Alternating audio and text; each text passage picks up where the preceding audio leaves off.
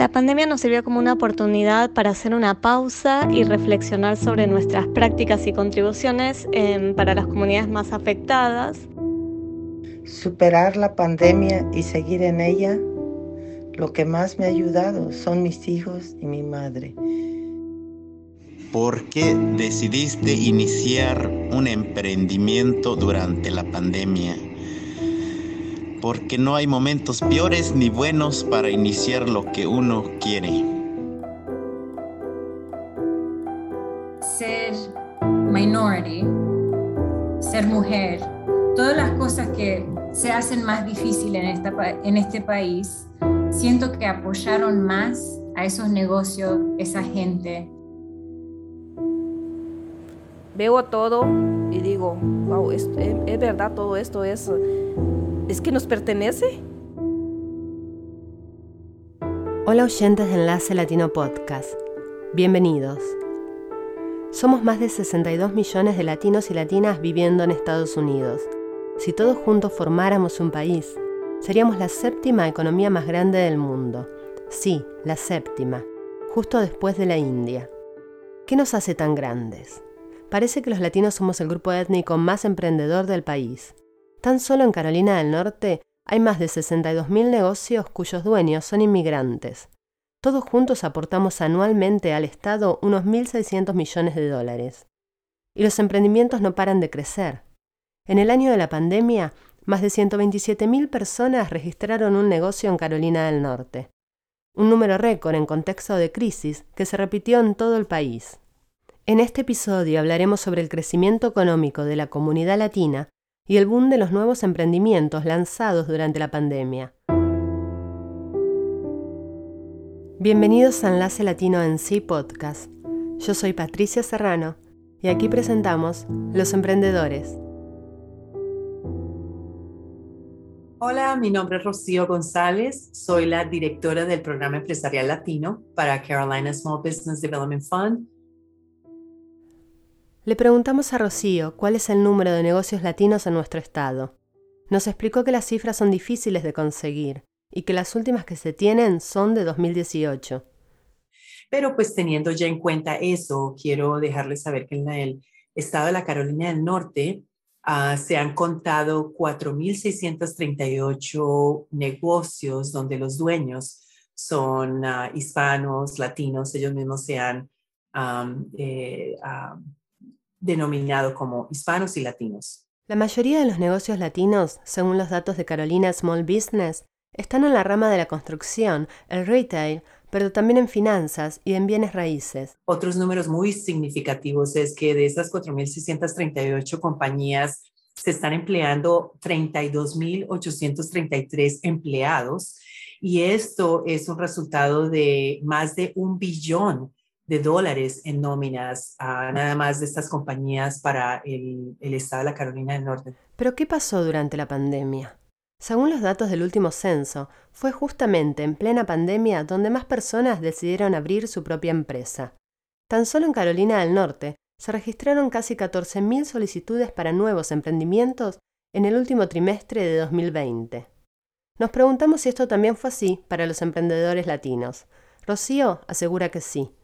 Sí, nosotros vimos un gran aumento de individuos que estaban ah, tratando de empezar un negocio y era por el resultado de dos cosas, porque habían perdido sus trabajos y tal vez estaban buscando una forma de tener más entradas y pensaron que tal vez empezar un negocio iba a ser una buena oportunidad también otras personas por cuestión de tener que quedarse en casa se dieron cuenta que tal vez la industria en la cual estaban trabajando no les iba a ayudar, entonces estaban tratando de, buscar una forma de incrementar su salario o sus entradas. Patty Sáenz tiene 35 años y es una de las emprendedoras latinas que apostó a seguir creciendo durante la era COVID. Es chef y dueña de la pupusería más famosa de Asheville, Pupusería Patty. Ella dio el salto más importante de su carrera empresarial en el momento menos pensado. Abrió su segundo restaurante en plena pandemia y está lista para abrir un tercero. Hondureña y salvadoreña por igual, Patty no tuvo una vida fácil. Migrante, sin documentos, sin trabajo llegó un punto en que no llegaba a pagar el alquiler de su casa trailer. Era 2017 y se preguntó qué podía hacer para salir adelante. La respuesta fue cocinar.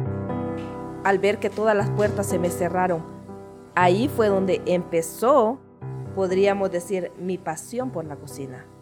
Y saber que yo tenía el don magnífico de cocinar y que yo no lo había descubierto. Y entonces llamó a su mamá. Y yo le decía, mamá, ¿cómo se hacen los tamales? Mamá, ¿cómo se hace tal cosa? Ay, hija. Y yo creo que ella le daba pesar decir, hija, vas a hacer esto y esto y esto. Entonces mi mamá me decía, hija, le vas a, si vas a hacer tamales, eh, usa esto, eh, prepararlo de esta manera. Y fue como yo empecé a preparar la comida por teléfono con mi mamá. Patty pasó de las recetas por teléfono a la venta de tamales y pupusas en su casa. Fue un éxito, tanto que apenas meses después decidió empezar a vender en la calle con su camioneta, pero tampoco alcanzaba. Siempre se quedaba sin comida. Y fue ahí cuando se animó a abrir un restaurante. Encontró un local al lado de una estación de servicio, en una zona muy transitada de la ciudad, y logró, con ahorros propios y prestados, pagar el alquiler para comenzar. Fuimos uh, con los tamales, con las pupusas, luego el, que, el plato que rompió el récord también eh, fueron las baleadas, que son hondureñas, los tamalitos que son hondureños, el pollo horneado que era fascinante, y esos fueron los platos que rompieron el récord acá en, en Asheville. En 2020, pocos años después de su inicio como vendedora callejera, se había afianzado como una de las cocineras latinas más reconocidas de Asheville. No paraba de crecer, y justo en ese momento llegó la pandemia. Fue una de la época donde yo mm, honestamente creí que iba a pasar lo peor. honestamente tuve mucho miedo porque no solo era mi familia, eran todas las demás personas que trabajaban para mí y cómo yo iba a ayudar a esas personas que tenía trabajando para mí. Sin ayuda del Estado, sin posibilidad de solicitar créditos, el fantasma de la quiebra rondaba su cabeza. Y no era para menos. Durante la pandemia, la comunidad latina fue una de las más afectadas en contagios y en pérdidas de empleo. Pero para Patty la crisis se transformó en una oportunidad. Bueno, escuché en cierta ocasión donde decía, si sobrevives a la pandemia y los negocios crecen en, tiempo de pandemia, significa que estás proyectado para sobrevivir a lo que venga. Y se me metió esa idea en la cabeza, ¿será verdad que puedo con dos? Y le dije a Dios, quiero un restaurante más. Enseguida se puso a buscar opciones y ayuda económica entre sus amigos y conocidos. Algunos la alentaban, pero la mayoría pensaba otra cosa. Me decían que no estaba bien porque era de tiempo de pandemia, que solo iba mal invertir el dinero, que no iba a haber buena producción, que estábamos en caos.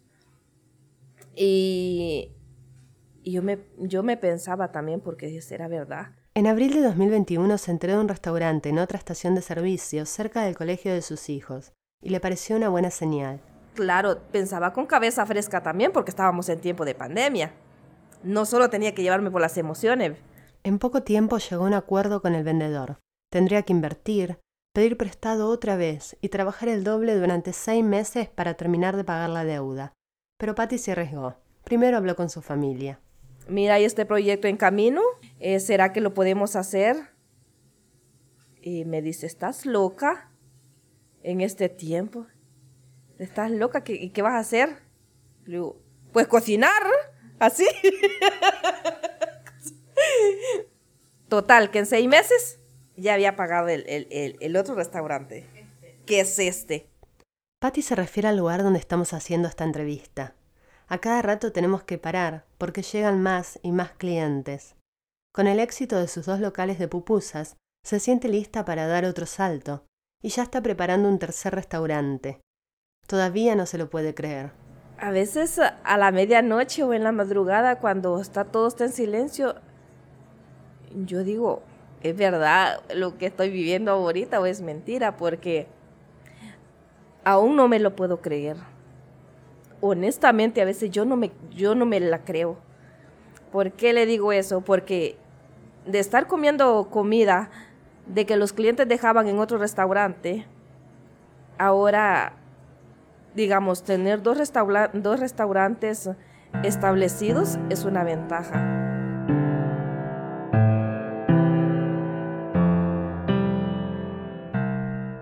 Bueno, mi nombre es Elian Sadiker, soy el director de actividades en la organización que se llama ELMAN, que es el Latino Business Action Network, que es una colaboración con la Universidad de Stanford, la Escuela de Business de Stanford. Hablamos con Elian para entender un poco más el fenómeno de comenzar nuevos emprendimientos en contextos de crisis. Pero primero le preguntamos qué saben sobre las cifras de emprendedores latinos en Estados Unidos. Nosotros eh, pensamos que hay entre 3 a 5 millones de, compañías latinas eh, y, latinos acá en Estados Unidos, eh, pero esos números son muy difíciles de, conseguir, entonces nos basamos en la, la, cantidad de compañías que se abren por año. El número de emprendimientos latinos en el país aumentó un 34% en la última década. En el mismo lapso de tiempo, los emprendimientos en general solo aumentaron un 1% en Estados Unidos. Los datos son del informe anual que realiza la Universidad de Stanford, así que le preguntamos a Lian, ¿cuál es la razón de este crecimiento? Sí, hay, hay varias razones. Nosotros, digamos, se nos hace difícil realmente atribuir a, una específica, pero se nota que el, latino muchas veces que viene acá como inmigrante, viene con una mentalidad de, de trabajo y de necesidad, y en sí es, es muy creador, entonces se nota de, esa necesidad de crear su propia empresa, de ser su propio jefe para, para crear su futuro, ¿no? Es, es, un, lo que nosotros decimos como cohort, es un, es un grupo muy empresario en sí, por la persona que inmigra acá y, y, tiene que tratar de crear su propio futuro. Pero crear tu propio futuro puede ser más complicado siendo latino. Por ejemplo, las empresas de origen hispano tienen en promedio una ganancia de 1,2 millones de dólares, pero para las no latinas la ganancia es casi del doble. Ahora, lo que sí nosotros vemos es, hay un gap, hay una diferencia muy grande en donde podemos estar, ¿no? los emprendedores latinos, las compañías latinas, en donde pueden estar si podríamos obtener ¿no? la misma cantidad de, eh, de, oportunidades o, de capital como las compañías no latinas. ¿no? La tasa de rechazo a créditos de nuestra comunidad es la más alta del mercado. Casi la mitad de los créditos solicitados para emprendimientos latinos son denegados. Según el estudio de Stanford, si los latinos tuvieran las mismas oportunidades que los americanos, podrían generar 4 billones adicionales en ganancias y un millón de empleos. A pesar de las dificultades, nuestra comunidad sigue emprendiendo. Y Elian asegura que ellos también notaron el crecimiento y las nuevas aperturas durante la pandemia. 100%, sí, ya de una se ve mucha gente de, eh, de que estaban en sus casas, ¿no? Capaz perdieron trabajo o como tuvieron que trabajar en sus casas, tenían un poco de tiempo extra para empezar a crear su propio emprendimiento. Aunque todavía no hay números sobre este crecimiento. Y se ve con, varios diferentes ejemplos del lado de tech o del lado de lo que es el startup y también del lado ya más tradicional del, de vuelta lo que es el brick and mortar. Se vio eso bastante eh, de vuelta, siempre en los últimos años el latino ha demostrado que es el más emprendedor acá y la pandemia fue otro, otra manera de, crecer esos números y, que más de nuestra población sea emprendedora acá.